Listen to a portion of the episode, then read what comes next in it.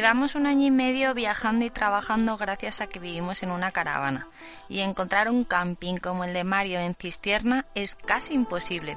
Por eso en cuanto supe de su existencia tuve unas ganas locas de hablar con él. Lo primero para darle las gracias bien alto y bien fuerte y lo segundo para entrevistarle y demostrar que este modelo es posible. Mario es guía de montaña y lleva viajando más de 20 años en su autocaravana. Y estos dos factores creo que han sido claves para plantear un modelo de gestión pensado para viajeros sobre ruedas y amantes de la naturaleza. Tarifa plana de 15 euros por parcela, sin extras de niños, ni perros, ni luz. Actividades de PTT, escalada o senderismo y unas pizzas artesanas y súper ricas son solo algunos de los detalles que hacen que el camping de Cisterna se merezca tu visita. Los demás los irás descubriendo escuchando a Mario en los siguientes minutos. Un tío genial que te va a conquistar desde el minuto uno. Yo soy Ana Cortés, estás escuchando el podcast de Hacia lo Salvaje y si quieres saber más sobre mí y mi trabajo, entra en ana.activewoman.es.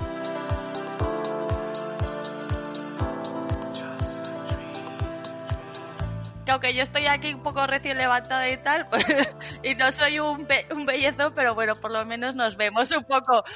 Bueno, yo también, ¿eh? mira, mira los pelos, ¿eh? que me estoy mirando ahora, no me había mirado. Claro, que me, decías que eso es una caravana, vivís en una caravana. Sí, eh, bueno, lo primero, buenos días, Mario.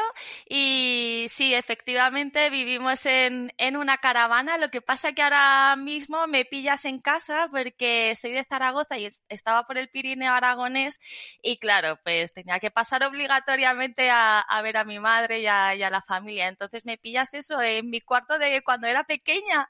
Vale, vale, vale, vale. Oye, Mario, bueno, pues cuéntame tu, tu, historia, porque tú también eres un gran viajero, ¿no? Llevas más de 20 años viajando también con, con Furgo, eres eh, guía de montaña y de repente te has montado todo esto del camping. Cuéntame, ¿cómo surge todo esto?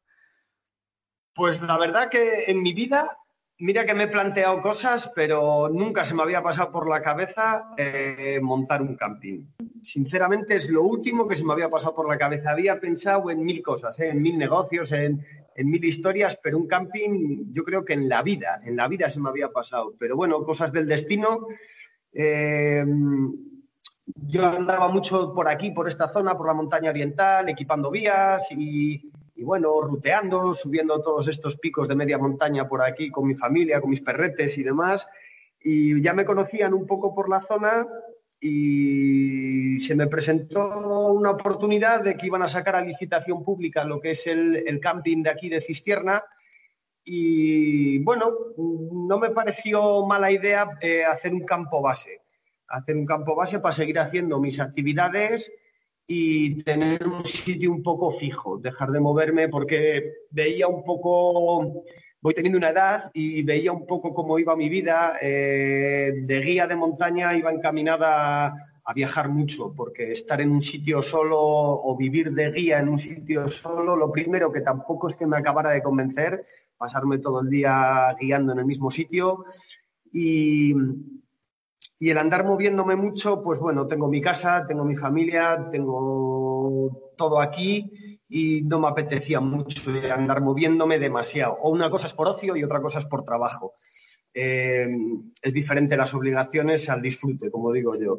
Entonces, bueno, se me presentó la oportunidad de que iba a salir esto a licitación pública y dijimos, bueno, pues a lo mejor, oye, lo podemos intentar y hacer nuestro campo base aquí, aunque luego nos sigamos moviendo, pero de una manera diferente. E intentar también eh, hacer ver a la gente lo que hay aquí en esta montaña, en esta zona, que es una zona que lleva viviendo de la minería mucho tiempo y que en el tema del turismo estaba totalmente en desuso. Y la gente no sabía lo que hay aquí, lo que nos rodea, que en cualquier otro sitio eh, lo explotarían y sería una pasada. Eh, tipo Pirineos, tipo Asturias, que lo tenemos aquí al lado, pero aquí era como un pueblo de paso que cistierna, cistierna, y nadie sabía que existía esto, ni que existía las rutas que hay por aquí o lo que se puede hacer. Entonces, bueno, fue así un poco, presentamos un proyecto y para el tema de la licitación pública y, y bueno, pues lo ganamos y aquí estamos un poco intentando hacer, intentando hacer nuestra base, intentando dar a conocer un poco la zona. Esa es un poco la aventura. Lo hemos hablado antes de, ponernos a grabar, ¿no? Que mm, muchas veces para, pues eso, eh, gente como, como nosotros, ¿no? A lo mejor un poco más eh, montañeros, que va un poco más ruteando, que está todo el día afuera, pues la filosofía del camping que conocemos al uso muchas veces eh, no encaja, ¿no? No encaja pues porque muchas veces tienen esos precios desorbitados, no pasamos más que prácticamente la noche ahí. Y tú un poco con la trayectoria que llevabas de más de 20 años, eh, con, Furgo, con, autocaravana, has intentado hacer un camping ¿no? un poco a, tu medida, ¿no? a lo que a ti te gustaría haber encontrado en, un camping. ¿Qué hace al camping de Cistierna diferente? Bueno, yo creo que a lo mejor lo que le hace diferente es, que es, es un sitio a la, que, a la que puede venir todo el mundo, al que no le cuesta después de gastarte 18, 20 mil, 50, 60 mil euros en una autocaravana o en una furgoneta camper, no te duele pagar eh, por estar una noche aquí. a ver, yo no puedo vender un resort porque no es un resort, esto es un camping súper sencillo, es un camping dos estrellas, creo que así le llaman, eh, o de segunda categoría. Es un camping muy humilde, muy tranquilo, en medio de la montaña, de la media montaña. Entonces, lo que no veo justo lo que no veía justo es, que tengas que pagar 30, 40, 50 euros por pasar una noche en un sitio así después de haberte gastado el dinero que te gastas en, en una autocaravana, en una furgoneta, en homologar, en impuestos, que pagamos impuestos como todo el mundo y que no puedas estar, eh, pues eso, pasando una noche tranquila en la plaza de un pueblo o en, o en un camino sin molestar a nadie o en una zona medio habilitada para ello. Entonces lo que he hecho es intentar poner unos precios tipo área de autocaravana, ser un poco justo con los precios, que a la gente no le duela. Porque, bueno, a ti también te habrá pasado, que a mí me ha pasado en mil sitios, el hacer una ruta de montaña, ir a escalar, llegas a las 8, a las 9 de la noche a un camping, eh, quieres pasar la noche y a las 8 de la mañana del día siguiente te vuelves otra vez a, hacer tu ruta o hasta antes y por pasar ocho, nueve horas en un camping que lo único que haces es consumir como mucho la luz de, tu nevera, que es, bueno, son unos gastos eh, mínimos, y darte una ducha de agua caliente que salgas con 30 o 35 euros que te cobren por pasar una noche. Entonces, bueno, eso pensé que si no lo quiero para mí, pues no lo quiero para mi negocio tampoco. Entonces nosotros lo que hacemos es poner un precio, una tarifa plana, no tenemos horario de entrada, no tenemos horario de salida y lo que alquilo es una parcela. Tú vienes, eh, vienes dos personas, vienes con dos niños, vienes con dos perros o con cuatro o con seis, me da igual, no te voy a cobrar por traer un perro como hacen en muchos sitios, que no me parece lógico tampoco, porque no te dan un servicio por ello. Yo viajo con siete, con ocho perros, miento, y lo que no es normal es que te cobren por cada perro. Eh, me parece increíble porque no me dan servicio tampoco por ello, no me dejan eh, duchar al perro, no me dejan secar al perro, no tengo, no sé, peluquería canina o algo parecido. Entonces, bueno, eh, también digo, y tampoco me quiero meter lo que tengan que cobrar los campings de, de, otros sitios. Cada uno sabrá sus gastos, sus intenciones, sus propósitos, lo que quiere ganar o lo que no. Yo respeto los precios de todo el mundo. Lo único que, bueno, esto es mi negocio y nosotros lo hemos enfocado así. Muchas gracias, muchas gracias por tener este tipo de, iniciativas, ¿no? Porque así sí, ¿no?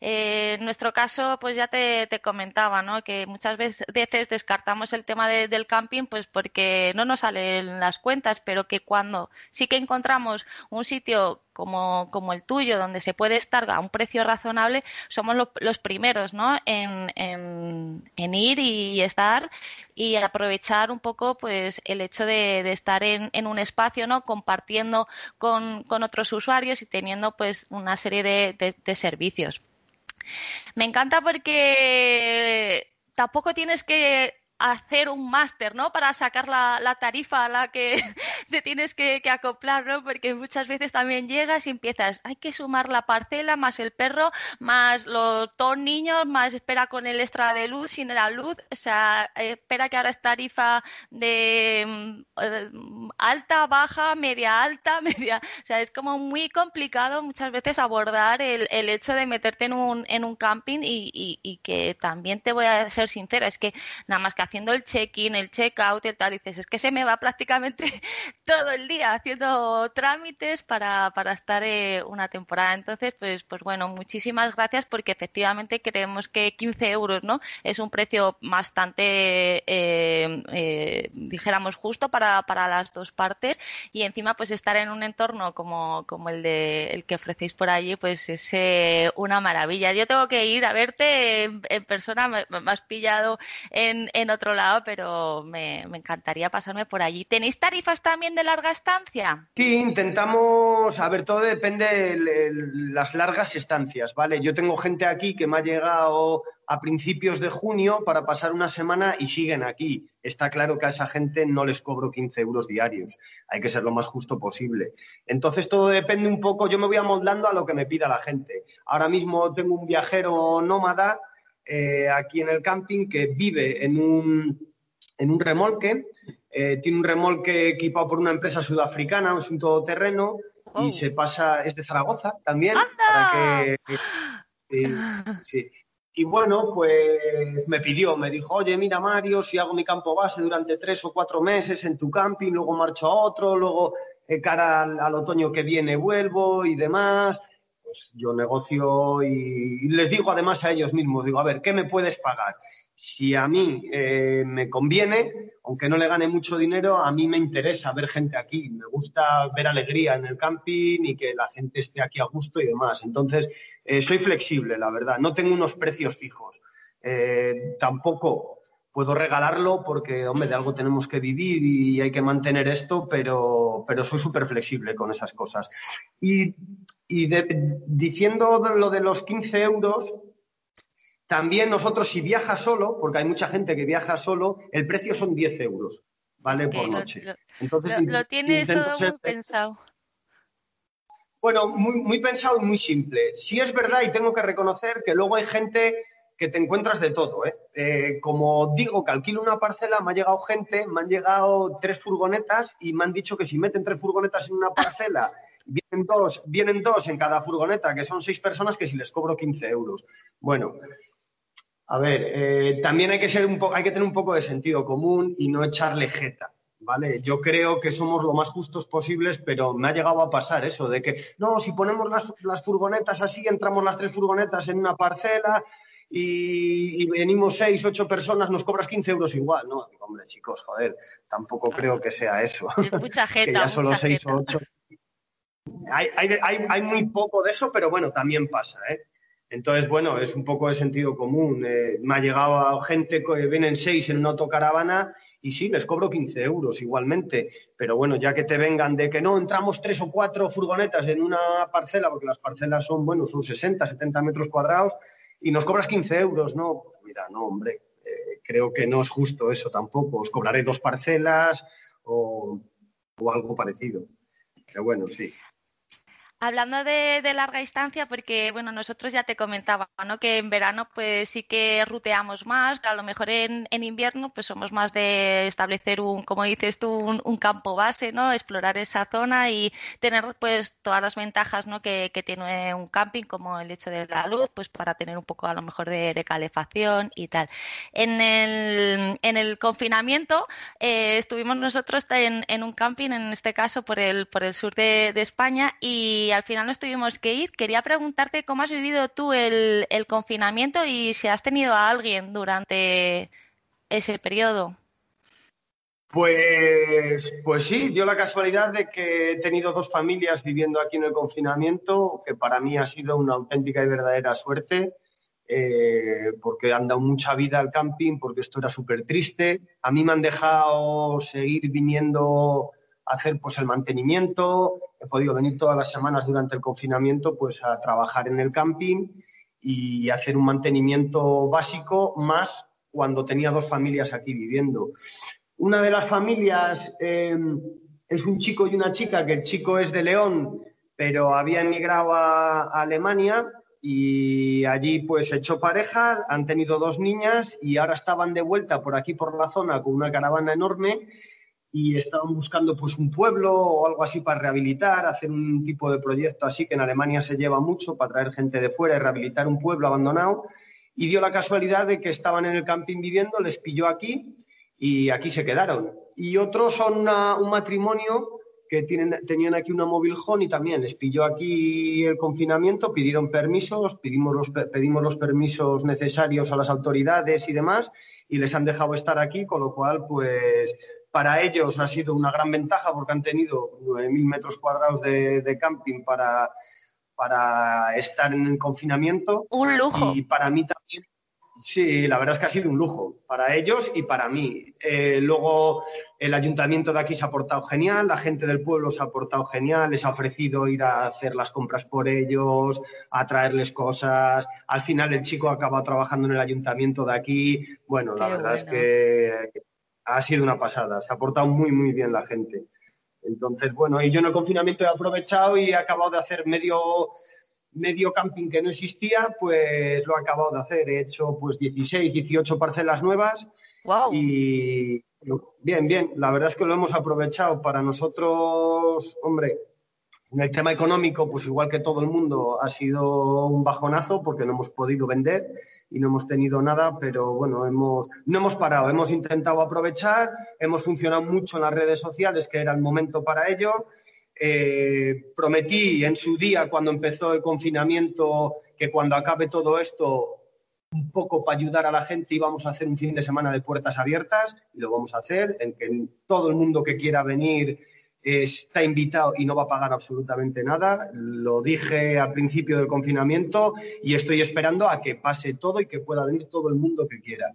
Y ese fin de semana haremos actividades, he invitado a todo el mundo a que venga, que haga actividades, que la gente pueda volver a disfrutar como teníamos, eh, como hacíamos en la vida de antes. Me han ofrecido empresas de turismo, gente que va a venir a hacer rutas de, de BTT gratis, eh, gente que va a venir a hacer proyecciones. Entonces, bueno, mm, es un poco la idea, sí. Hablaremos luego de todas esas actividades ¿no? que se pueden hacer alrededor del camping, que, van, pues lo que hablabas, ¿no? desde el mountain bike al alpinismo, a barrancos, hay de todo, ¿no? Y, más eh, de tu mano yo creo que, va a ser eh, fácil explorarlas. Pero antes de, pasar eh, a eso, me, gustaría compartir contigo el hecho de que también tiene que ser muy guay, ¿no? Por lo que me cuentas, estar en contacto con, gente que, que vive también, ¿no? De esta manera un poco nómada y con unos perfiles muy dispares, ¿no? Estás conociendo a muchísima gente, pues muy guay. Sí, la verdad. Mira, nosotros, yo tengo que ser sincero, intento ser lo más sincero del mundo siempre. Eh, tanto mi mujer como yo somos gente que, no es que seamos antisociales, pero nos relacionábamos eh, con bastante poca gente, la verdad, porque a lo mejor no coincidimos con, con lo común de toda la gente, ¿no? Con el cásate, ten, ten casa, eh, ten hijos, hay que vivir así, hay que vivir de la otra manera. Nosotros hemos sido siempre un poco, no sé, rebeldes a lo mejor en ese sentido o, fuera de lo normal, no lo sé. Eh, entonces, no, es que nos costara, pero siempre andábamos más a nuestra bola.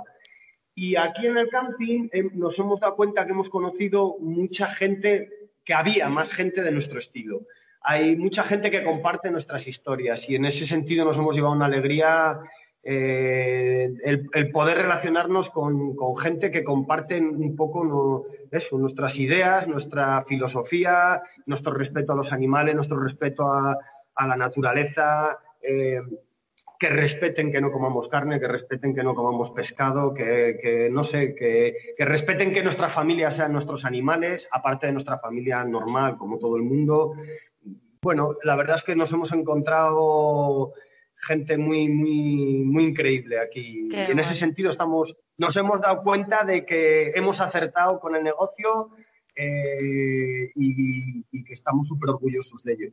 a día de hoy, ¿eh? no sé si todo cambiará o no, pero a día de hoy muy orgullosos. Sí, se te nota en ese brillo, ¿no? Que tienes en los ojos al hablar de ello, o sea que, yo creo que, que sí, que te va a durar mucho, porque mi siguiente pregunta era esa, ¿qué tal llevas esto de vivir asentado?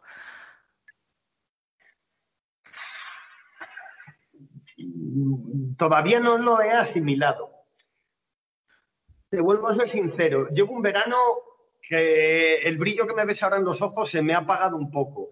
Y te digo el por qué. Este verano ha sido, nos ha desbordado el trabajo, ha venido un montonazo de gente.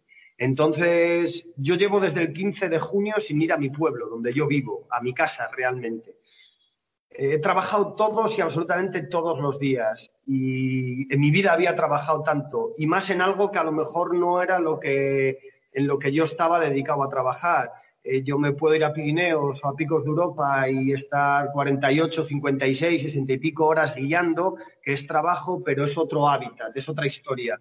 Pero trabajar de levantarte por la mañana, venir a una recepción, eh, atender los emails, ir a limpiar los baños, eh, hacer el mantenimiento de un camping, atender a todo el mundo, abrir la pizzería, hacer pizzas, recoger el bar, volverme a acostar a la una de la mañana, a las siete de la mañana volver a despertar y estar así durante tanto tiempo, al final he dicho, ostras, esto no es lo que realmente a mí me gusta. Entonces, tengo que reconocer que este verano se me ha apagado un poco ese brillo porque porque me ha quitado mi libertad. Yo estoy acostumbrado a levantarme, salir a entrenar, coger la bici, ir a escalar, salir a correr, ir a grabar algo, eh, salir a pasear con mis perros, ir a hacer un pico, ir a hacer el otro.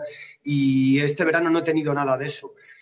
Mm, verdad es que es así, no he podido hacer otra cosa. Este verano nos ha desbordado un poco el trabajo y, y la necesidad de la gente y el turismo de interior y la cantidad, la cantidad de gente que ha venido a este camping y a esta zona.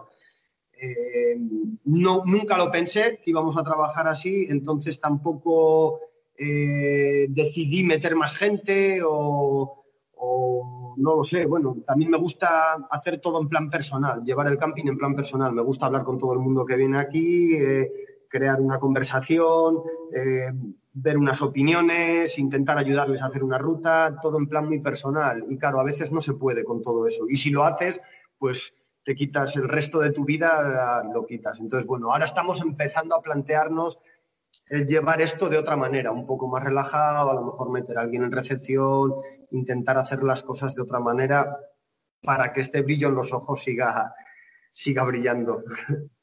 Mi siguiente pregunta era cómo era un día en el camping, pero creo que, ya lo has eh, manifestado, ¿no? O sea, prácticamente desde el punto de la mañana estás de, aquí para allá. A ver, yo cuando montamos esto, hablábamos Marta y yo, Marta es mi mujer, hablábamos, oh, joder, qué guay, un camping, si es que eso se lleva solo, si es que al final no tienes que hacer nada, llega la gente, ellos están acampados, como cuando yo voy a un camping o cuando he ido a los campings sobre todo, bueno, también fuera de España. Entonces yo llego, pongo una furgoneta, hago un check-in y me paso allí unos días y el día que me voy paso otra vez por recepción, pago y, y yo allí no he hecho nada más en el camping. Entonces yo decía, va, es súper sencillo, pero no, no, que va, esto es, todos los días salen problemas, te sale pues un grifo que se atasca, te sale un lavabo que se ha roto, te sale que la lavadora deja de funcionar, que no llega luz a una parcela, que uno te pasa sin querer con la autocaravana por encima de un desagüe, que unas gafas se pierden, que un niño no sé qué. Entonces, la verdad es que es mucho más difícil de lo que yo creía, mucho más complicado. Y cuanto más gente tienes, más complicaciones, por supuesto. Eh, no es tan sencillo, la verdad. Eh, pensábamos que entre dos personas que esto era fácil, es un camping pequeño y que se puede llevar. Claro, no es lo mismo tener 15 parcelas ocupadas a tener 80. Eh, más con, las medidas de seguridad que hay que llevar este año. Eh, limpieza en los baños, limpieza en los fregaderos, eh, separación entre las parcelas, que no te falte hidrogel en ningún dispensador, que no te falte papel, que no te falte de nada. Es complicado y encima tenemos un bar pegado también que es nuestro, que es parte de la licitación, que es el bar de las piscinas, en el cual también hemos montado eh, cogimos una franquicia italiana de una pizzería y abrimos este año una pizzería que pensábamos que no íbamos a vender nada y que todas las pizzas son artesanas, las hacemos nosotros, eh, fermentación, bueno, toda una historia. Aprendimos nosotros a hacer las pizzas, no enseñamos a nadie, con lo cual hemos tenido también que estar en la pizzería porque nadie sabía hacer las pizzas y hemos vendido pizzas a doquier. O sea, ha sido una locura también. Habrá que ir a probarlas. todo el mundo, bueno, yo he cogido realmente vicio por ellas, ¿eh? la verdad. Eh, me las he tenido que quitar, ya he dicho, no puede ser. O sea, déjalo, Mario, déjalo, porque al final eh, no vas a andar en bici, vas por ahí. Entonces me las he tenido que quitar, sí.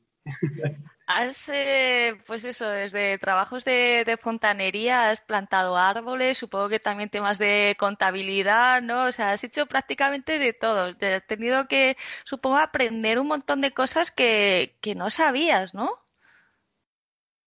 Sí, y además, eh, vuelvo a ser sincero, odio las chapuzas. O sea, soy la típica persona que en casa, para poner un cuadro, Mira, soy lo peor del mundo. Se me da fatal, no tengo paciencia, no soy el típico hombre de chapuzas de casa, de que le gusta cortar una madera, poner una estantería. ¿Qué va, qué va? No, a, mí, a mí no me gusta eso. Me gusta salir a correr, me gusta salir a entrenar, me gusta ponerme a hacer dominadas como un loco, entrenar en mi rocódromo, pero el tema de las chapuzas no se me da, nunca se me dio, nunca me gustó y lo tomo por obligación. Siempre que, que me ha tocado, lo he tenido que hacer por obligación. Y aquí en el camping, pues no me ha quedado más narices que aprender un poco desde poner un tubo de fontanería a, poner una luz, a arreglar una lavadora y, a base de tutoriales de YouTube y, con mucha ayuda que he tenido gente. La verdad es que he tenido mucha, mucha suerte y tengo muy buenos amigos y conocidos que me han ayudado y no me han quedado más narices que aprender. Es así porque esto no da dinero suficiente para cada avería que te da eh, llamar a un electricista, llamar a un fontanero, llamar a un albañil. Yo no había hecho cemento en mi vida, por ejemplo, y he tenido que hacer fuentes, he tenido que, hacer, no sé, alcantarillados aquí, cosas. Yo no sabía lo que era el cemento, o sea, bueno, no te quedan más narices que aprender un poco de todo, evolucionar. Bueno, pasamos ahora que me cuentes toda esa maravilla ¿no? que tienes alrededor, ese entorno que, te hace estar en un lugar privilegiado. ¿no? Cistierna está muy cerquita de Riaño, está a unos mil metros de altitud, tienes cerca lo que es, por supuesto, la montaña oriental, pero también picos de Europa. Y aparte ¿no? Eh, de, dar a conocer diferentes rutas que, existen eh, eh, por los alrededores, eh, también propones, ¿no? Rutas para, hacer eh, a tu lado de vez en cuando, una vez al mes. Cuéntame, ¿qué se puede hacer por ahí? Empezamos, si quieres, por, por la BTT. A ver, esto es una zona, como os dije antes, súper poco explotada.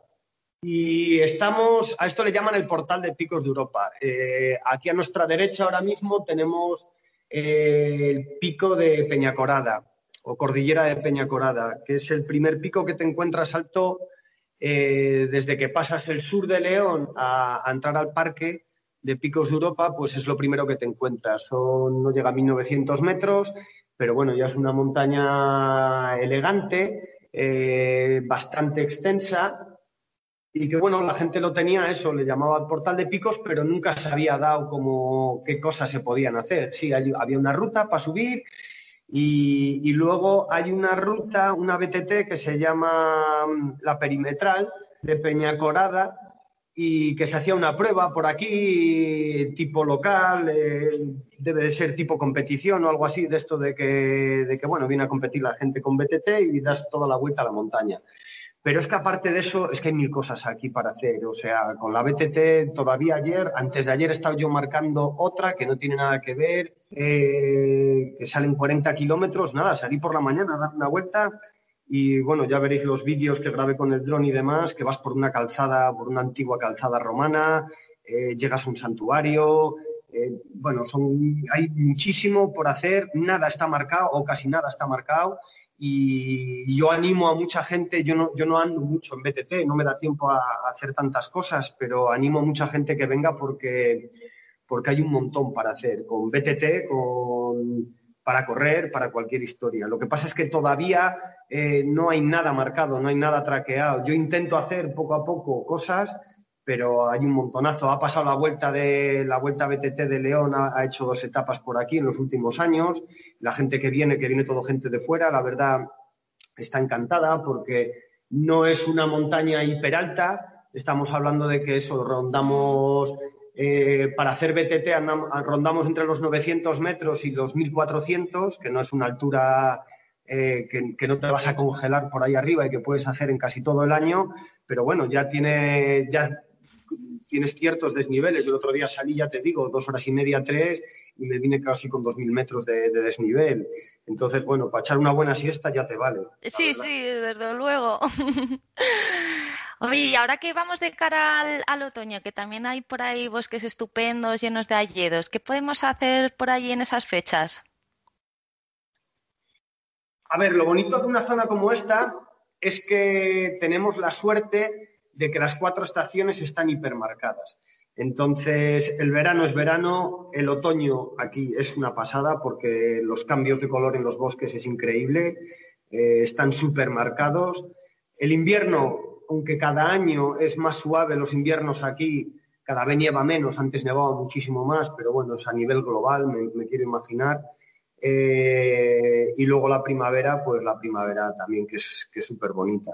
Em, hay mucho robledal, mucho alledo, bastantes rutas para hacer. Ahora mismo, mira, yo hoy, que pensaba ir a escalar, pero ha llovido toda la noche y creo que todas las paredes van a estar hipermojadas y no me van a dejar, aprovecharé a, inspeccionar una ruta nueva eh, que han abierto en Carande, en un pueblo aquí cerquita, y grabaré algo que es una ruta mitológica leonesa, eh, por un alledo, que deben de ser unos cinco kilómetros y medio y bueno, cuenta un poco la historia, pues igual que en Asturias tiene sus historias de brujas y demás, y en Galicia de las meigas y tal, pues aquí es un poco, también un poco la historia guionesa, que le llaman, un poco en el idioma leonés antiguo. Y bueno, pues iremos a visitarlo y es una ruta circular de cinco kilómetros y pico por un alledo, donde han puesto figuras, donde han puesto explicaciones y no la conozco, la han abierto el fin de semana pasado. Yo tuve gente aquí en el camping que fue a hacerla y me han dicho que bueno, que está muy bien. Eh, una ruta pequeñita por un alledo y, bueno, voy a ir a conocerla. Aparte de eso, eh, aquí cerca hay un pueblo que se llama Argobejo, que tiene, un, una, tiene varias rutas que pasas por un alledo que la verdad es que es de, es de cuento de hadas. Está hiper bonito. Yo he equipado algún paso por allí que está en roca para hacer pasamanos para poder pasar de un lado a otro, porque también le bajaba una especie de arroyo por el medio, para hacerlo con un poco de seguridad. Eh, la canal del queso, bueno, sitios que son que no te encuentras a nadie, que o vas y lo pisas o no o la misma vegetación lo vuelve a consumir todo y parece que nadie ha pasado por allí, no hay hitos, no hay nada señalado, pero que bueno, que con el tiempo la gente empieza a moverse un poco por allí y, la verdad es que son zonas espectaculares ¿eh? de hacer en invierno, ¿no? Porque yo soy fan, ¿no? De, la nieve y me encanta esa zona por lo que hablábamos, ¿no? También por, por aprovechar que, casi está pues deshabitada, ¿no? Y que es muy difícil encontrarse gente. Tenemos para elegir tanto rutas con raquetas de, nieve como incluso hacer algún curso de, de alpinismo y montarnos nuestro propio iglú. Sí, eh, a ver, aquí es muy difícil y eso hay que reconocerlo y no vender humo, hacer aquí, en las cercanías más próximas de lo que es el camping y lo que es de Cistierna, hacer eh, actividades de alpinismo. Hablamos de alpinismo, a lo mejor actividades, entre comillas, de alta montaña. Eh, ojalá, ojalá estuviéramos un poco más altos y ojalá tuviéramos más nieve y más condiciones de, las nortes de aquí, de las montañas que hay, tipo Pico Moro o sitios así con un poco ya de, prestigio que, se formara hielo o, algo parecido. Pero cada día es más difícil en toda la cordillera cantábrica. Aquí que estamos un poco más bajos es muy, muy complicado. Aún así se pueden hacer cosas. Yo he llegado a guiar grupos aquí saliendo desde aquí con raquetas y hacer peña corada con raquetas desde aquí, desde el camping. Pero es algo muy, muy, muy difícil y muy complicado ¿eh? Eh, encontrar esas, esas características. Eh, sí es verdad que moviéndonos un poco en el coche, eh, aquí al lado, cerquita, 25, 30 minutos, 35, eh, llegamos a San Glorio, llegamos al puerto de San Glorio, que es un poco la barrera entre León y Cantabria, y ya metidos en pleno picos de Europa. Allí ya puedes hacer de todo. puedes hacer desde esquí de travesía hasta lo que, lo que me comentas de, de, hacer, pues eso, un, un, iglú o un nicho en, en, la nieve y pasar una noche sabiendo un poco la experiencia que es eh, dormir eh, bajo la nieve, si no tienes mucha claustrofobia. Eh, dormir en altura, ver la diferencia, los contrastes que hay de, estar fuera a dormir en, la nieve, es, espectacular, la verdad es que es para vivirlo. O, bueno, sí, intentar hacer intentar hacer algún tipo de crestería, hacer algo invernal. Luego tenemos los mampodres, que eso es impresionante, que eso es otro de los de, las zonas increíbles de la zona de León, que ahí sí que se puede hacer ya eh, más tipo corredores de nieve, corredores de hielo, ahí ya tiramos más de piolé, de crampones, de cuerdas, tornillos, eh, ya es diferente y también lo tenemos aquí cerquita. Y podemos contar, ¿no? Con, esos cursos eh, dentro del camping. Hay que ponerse en contacto contigo a través del camping. ¿Los vas anunciando en, redes sociales? ¿Cómo lo podemos ir gestionando?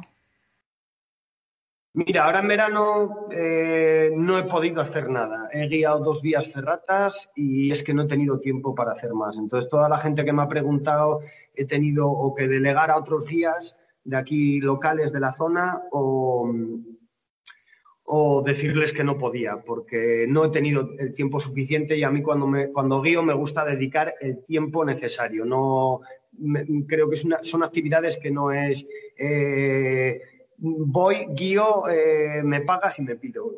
Creo que guiar es un poco más, es un poco más complejo. Eh, tiene que haber un feeling, tiene que haber una historia entre, entre la gente y, explicar un poco lo que es el guiaje, lo que vas a hacer y demás. No llegar a hacer una actividad y tirarte y no saber ni cómo te llamas.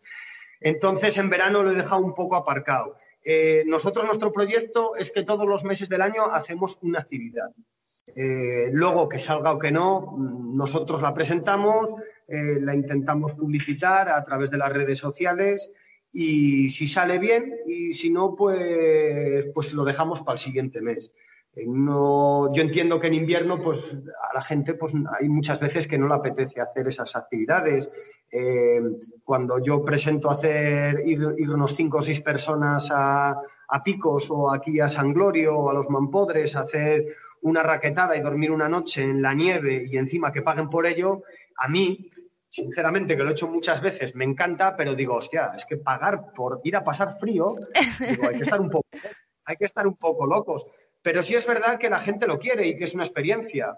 Es una experiencia ir y palear, no sé decirte, los metros cúbicos de, nieve que tienes que palear para poder hacer un nicho en el que entren cinco o seis personas y dormir todos juntos. Allí tiene que haber la nieve suficiente también, pero bueno, tienes que tener raquetas, tienes que tener eh, un buen saco de dormir. Hay que haber gastado bastante dinero o, tener un equipo lo suficientemente confortable para poder hacer una actividad así.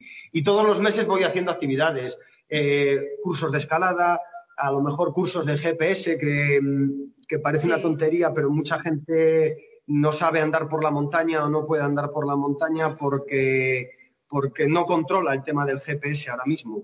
Entonces, es una tontería tener un GPS y saber andar con el Basecamp o con un programa de ordenador, pero bueno, eso nos facilita mucho el, poder patear por las montañas. Pues intentamos hacer un curso básico también de eso, eh, orientación, cosa que, la gente le, enseñas un mapa y no sabe, nos empieza que no sabe cómo mirarlo, dónde está el norte, dónde está el sur. Estamos muy acostumbrados además a, a Wikiloc o aplicaciones de estas que, que, nos lo dan todo hecho y que pensamos que con eso puedes ir al fin del mundo a la montaña, pero, pero más en un sitio como este, más en un sitio como Picos de Europa, eh, necesitamos saber, llevar un mapa local, saber cómo, si nos falla la cobertura GPS, saber dónde estamos, cómo llegar, cómo, no sé, cómo comunicarnos.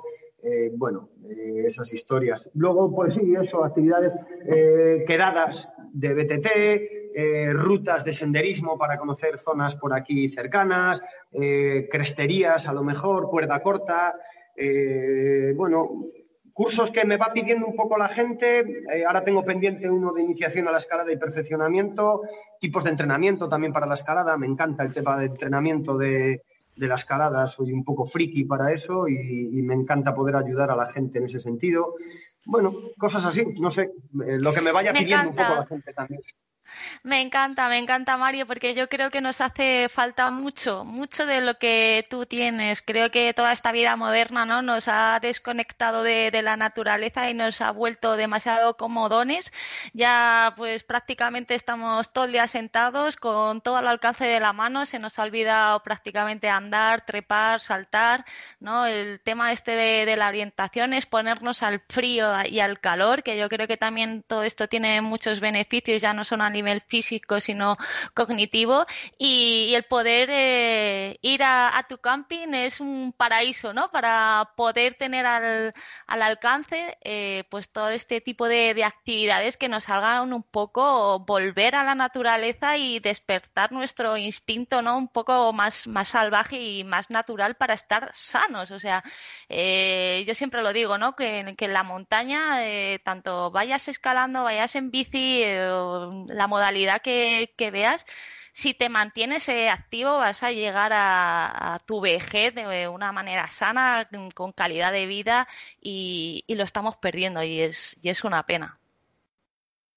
Sí, totalmente. Eh, al final, una de las cosas que yo no entendía del confinamiento es que no te dejaran salir un poco a la montaña. A ver, tienes, es muy difícil porque ellos lo que hicieron fue generalizar y entonces confinaban a todo el mundo, pero ahí están ahora las historias psicológicas que han pasado que, que al final te quitan de hacer deporte, te quitan de naturaleza, te están quitando vida, te están quitando salud.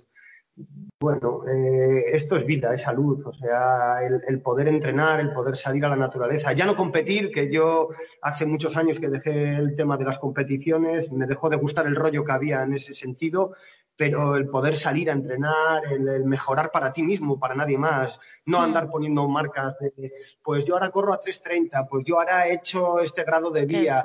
No, ando para ti, disfruta, tenlo para ti. Eh, es una manera de, vivir, eh, lo necesitas para ti, que luego lo quieres compartir para que animar a más gente, me parece genial. Es necesario totalmente, no nos pueden quitar esto, es nuestra libertad, es nuestra manera de pensar y ojalá todo el mundo lo hiciera porque sería más feliz. Hmm. Totalmente, o sea, estoy totalmente, absolutamente convencido de que si la gente saliera más de casa y conociera un poco más estos entornos y esta manera de vivir, sería más feliz y sería menos puñetera, como digo yo, menos mala.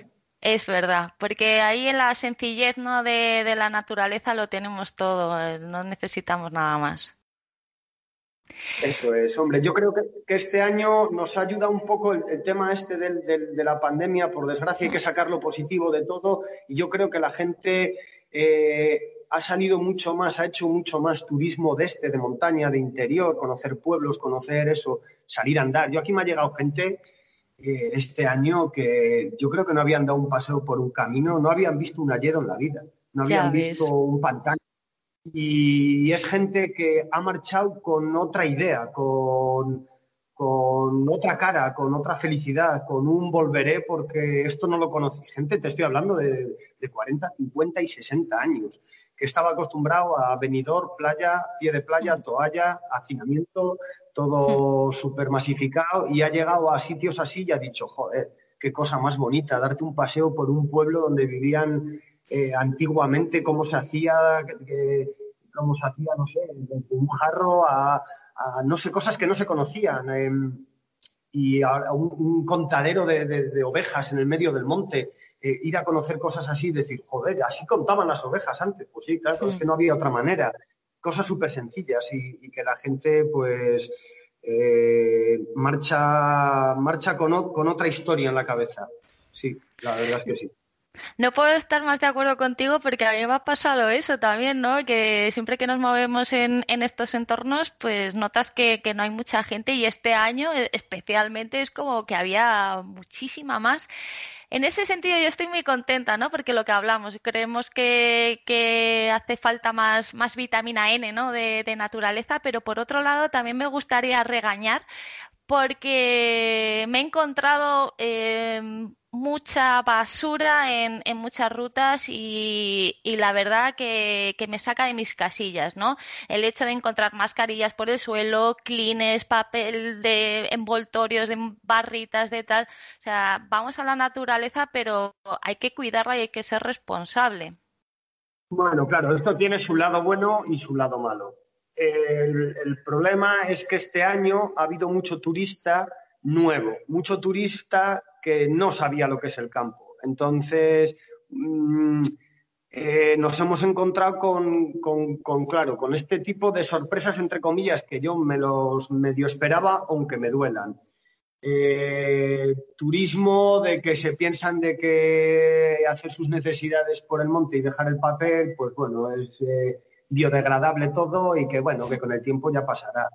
Bueno, eh, es biodesagradable, ¿vale? Tirar las mondas de los plátanos, de las manzanas, de las naranjas, las cáscaras de los cacahuetes, bueno, nada, ya se lo comerán los bichos no es así. Vas a pasar dentro de cinco años y lo vas a seguir viendo ahí, de una manera o de otra. Entonces, también falta un poco de, saber eh, lo que hay realmente en el monto, de lo que se puede o lo que no se puede hacer.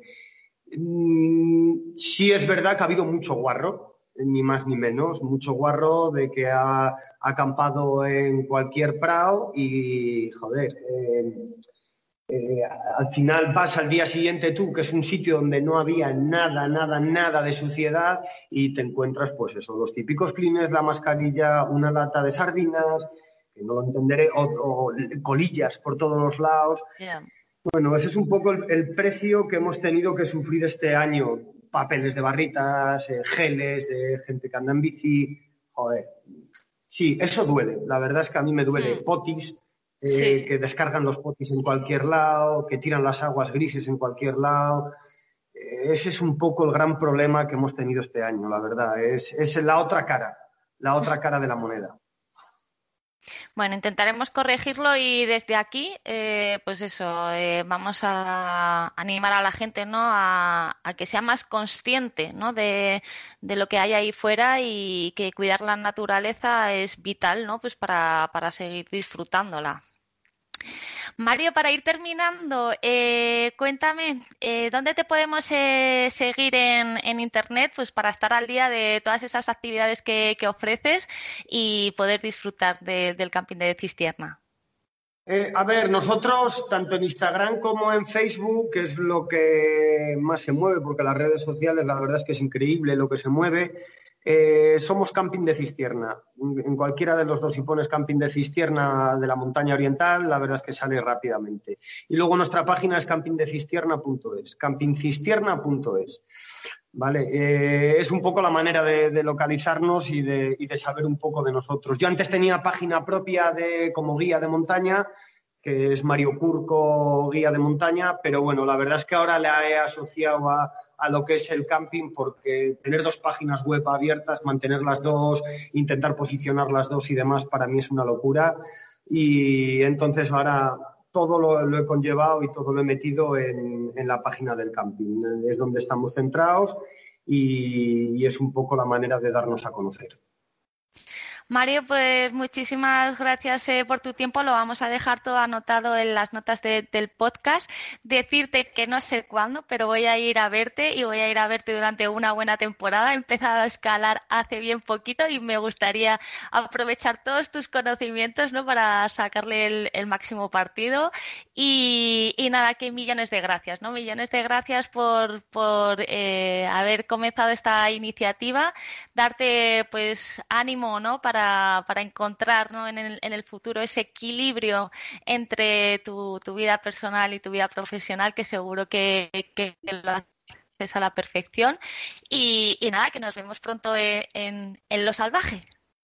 Pues nada, Ana, muchísimas gracias a ti por, fijarte en nosotros y, ojalá que puedas venir, que nos podamos conocer, ojalá que podamos ir a escalar o hacer alguna rutilla o, o algo y, nada, muchísimas gracias y animo a, animo a todo el mundo y a los camping un poco a, este camino, un poco a la evolución, ¿vale? A la evolución del camping, a la evolución de la montaña, a que sea totalmente respetuoso con el mundo en el que vivimos y, que salga la gente, que, que, no se quede en sus casas, que la vida sigue, que seguimos con el tema de la pandemia, pero pero bastante nos están quitando para que encima nosotros tengamos más miedo a lo mejor de lo necesario y dejemos de hacer cosas que ya no nos va a devolver la vida. Entonces, estos son cuatro días y hay que aprovecharlo con ciertas medidas, de cierta manera, pero hay que seguir hacia adelante. Dicho queda. Muchas gracias, Mario. Muchísimas gracias, Ana. Hablamos.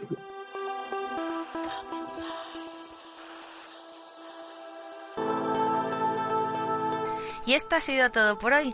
No me digas que Mario, su filosofía de vida y el camping de Cistierna no molan. Son geniales, yo por lo menos me siento súper identificada con él.